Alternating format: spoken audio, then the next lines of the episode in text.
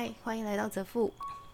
这里是一个记录饮食、土地、健康与自然医学理论，找出对人体的影响，以及拿回人生主导权的一个频道。三思行不行？这个主题是记录在目前我所遇过有关饮食与人生各领域擦撞出来的火花与疑问，会有许多问题值得讨论，静待自己思考，最终做出行为的对应。希望这样的记录也能够给同样有一些想法的你们提供一个思辨，然后再前进的空间。今天要讲的是地球暖化跟我有什么关系？上集，因为这集的范围其实很广，也蛮重要，同时对大家来说很有可能也不痛不痒。假设你真的想知道地球暖化跟自身关系的，再来听下去。不然，我觉得你可能会因为过于冗长而离开。先说结论：五年内应该会看得到饮食来作为财富等级的分水岭这个现象。只要不是金字塔尖端的人，会越来越吃不到真正的食物。然后我可能会用两集来记录我的看法。这集我们主要来谈谈三点：地球暖化讲这么久了。你麻木了没？我听说吃素可以救地球，所以我变成 vegan 吗？地球真的在改变的一个例子。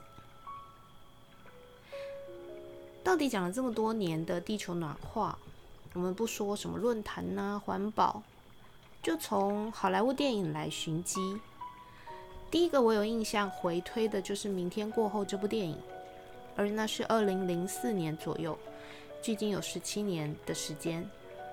关于我本人，除了顺应政策开始做一些环保之外，除了开不起冷气、电费太贵的太贵的那些租屋的日子里，基本上一直到近两年，或许勉强可以说稍稍能够对地球暖化尽点力。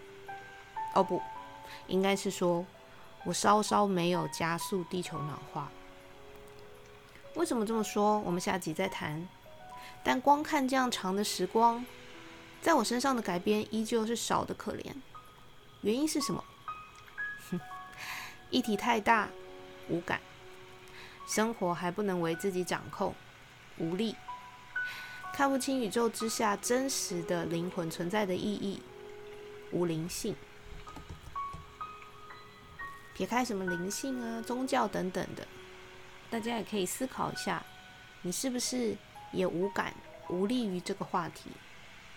必须要等到生活物价开始挤压，费用开始因为地球暖化而增加，才开始觉得，哎呦，这个议题好像必须要注意。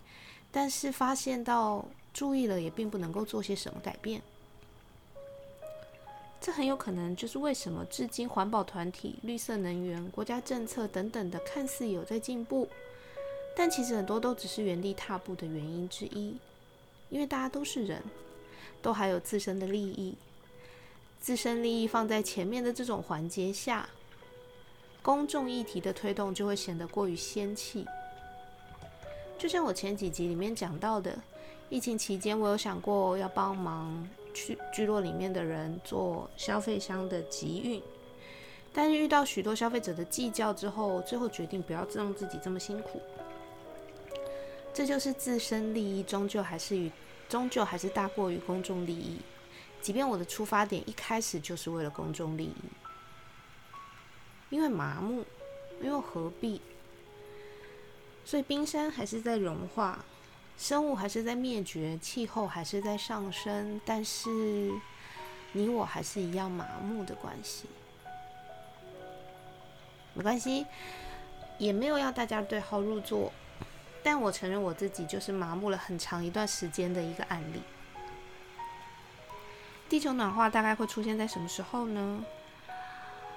嗯，我想大概就是外面气温已经超过四十几度，你想要开冷气，但是夏季电费已经超级高，要你换变频冷气，你思考再三，可能没预算，然后去小七银行吹工冷气的时候会想到啊，没办法，地球暖化嘛，本来就会越来越热，然后继续无可奈何。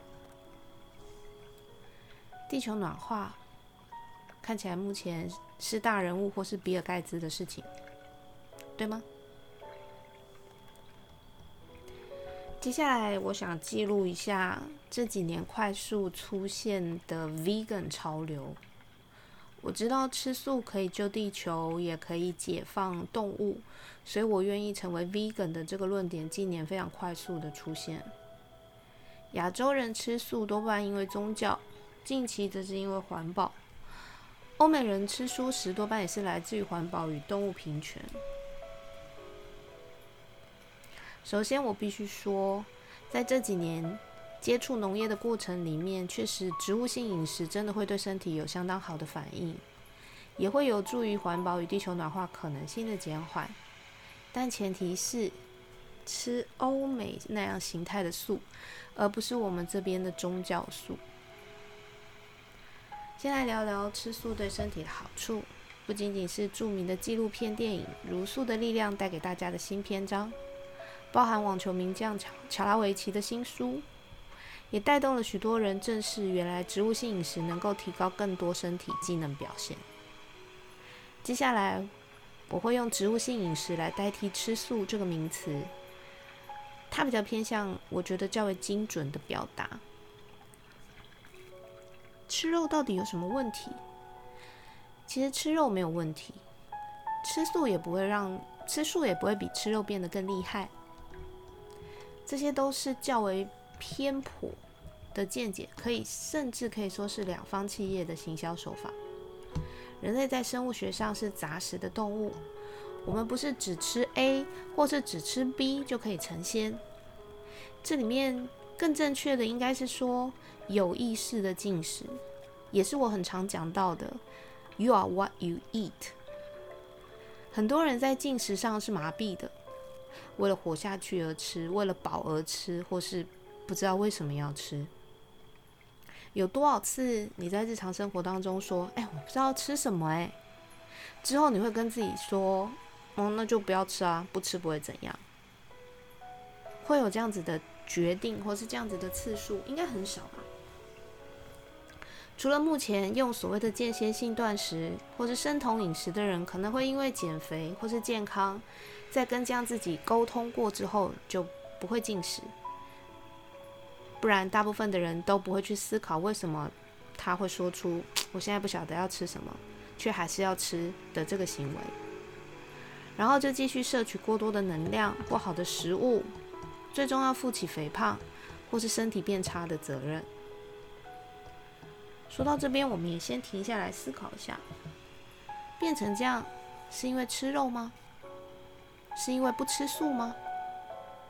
还是根本不知道为什么吃，以及为什么要吃这些食材？然后我们来聊聊 vegan。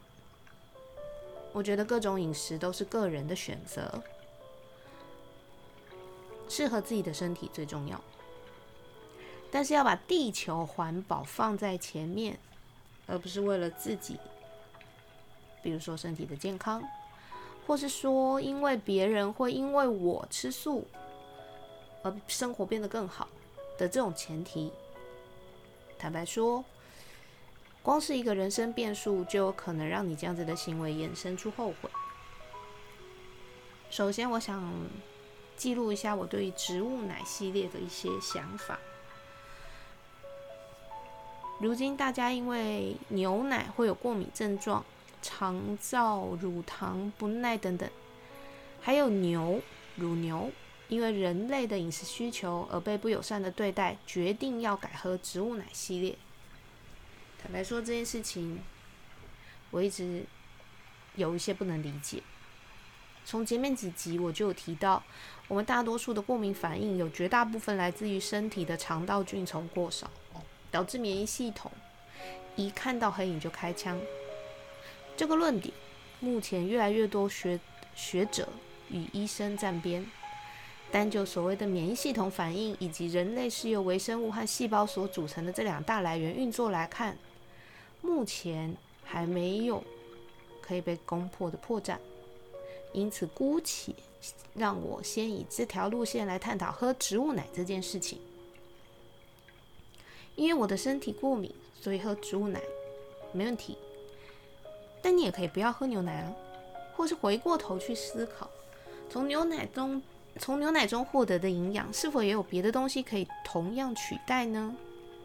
或是说，我不喝牛奶到底会发生什么事？以上的问题，你就可以知道，除了不喝也不会怎么样之外，我想从牛奶改成植物奶的第一个好处，以过敏的人来说，就是奶类过敏不会再发生，然后就好像只剩下顺便救了乳牛吗？再来，当大部分的趋势开始延伸到喝杏仁奶。燕麦奶这些峰尖上的时候，就需要有土地开始种植杏仁、杏仁与燕麦，对吗？那农夫要怎么种植出足够的杏仁与燕麦呢？农业跟肥料就是好帮手啦。大量的单一植物的种植，控制虫害与稳定产量，农药跟肥料就是不可或缺的角色。可是。大量种植单一作物到底对地球有没有帮助？或是说，将土地由圈养畜牧业转转成种植单一作物，到底对地球有没有帮助？这个论点，不知道转喝植物奶的朋友们有没有再深入了解过？好，那喝植物奶到底怎么样可以改变牛的命运呢？这边我也想问大家一个问题：畜牧业的农夫真的会因为大家改喝杏仁奶，不再养牛？那原本那些被关在笼子里的牛还活着的乳牛会去哪里呢？那这个畜牧畜牧业的农业农家们，他们又会去哪里呢？你可能会说：“哦，这是他们的问题呀，谁叫他们虐待牛？”可回过头来想想，为什么我们从小到大要喝牛奶？啊，因为人家说喝牛奶会长高，补充钙质。呃，是谁说？嗯，电视说，医生说，爸妈说。所以开始有养牛的农夫出现，因为全球的孩子都需要牛奶才能长高长大。然后为了源源不绝的供应，最终就会变成数量变多、产量多、销量多、利益就多。好，那你有没有想过，这世界上只有牛奶有钙质吗？不是，但牛奶取得方便以及好入口，真的大家拼命喝牛奶就会长到天花板吗？我想遗传基因也不会就让牛奶说了算，对吧？再来，你现在开始不喝牛奶，因为为了牛好。我是指没有过敏的人，所以老天也会因为你对牛的善良，就会让你身体的钙质停止流失吗？其实光是我自己自问自答到这里，大家不觉得我们根本没有找到植物性饮食的核心，对吗？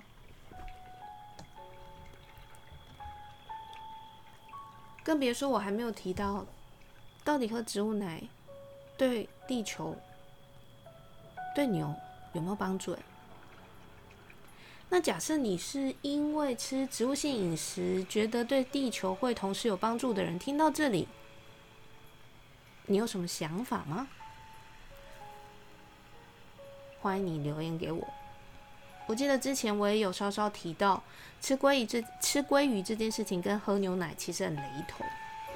这些重点其实都不是吃肉或是吃植物，重点在为什么我们让进食这件事情丢到了每日最无味的一件事情上面？为什么吃鱼就要吃鲑鱼，不能吃自己当地地区产的海鱼或是养殖鱼？哦，因为鲑鱼的价值高。含有丰富的 omega 三是成长必须的重重要营养，所以吃吃鲑鱼大家都没有话说。那为什么长高就要喝牛奶，不能吃其他有丰富钙质的东西，比如说海带、紫菜？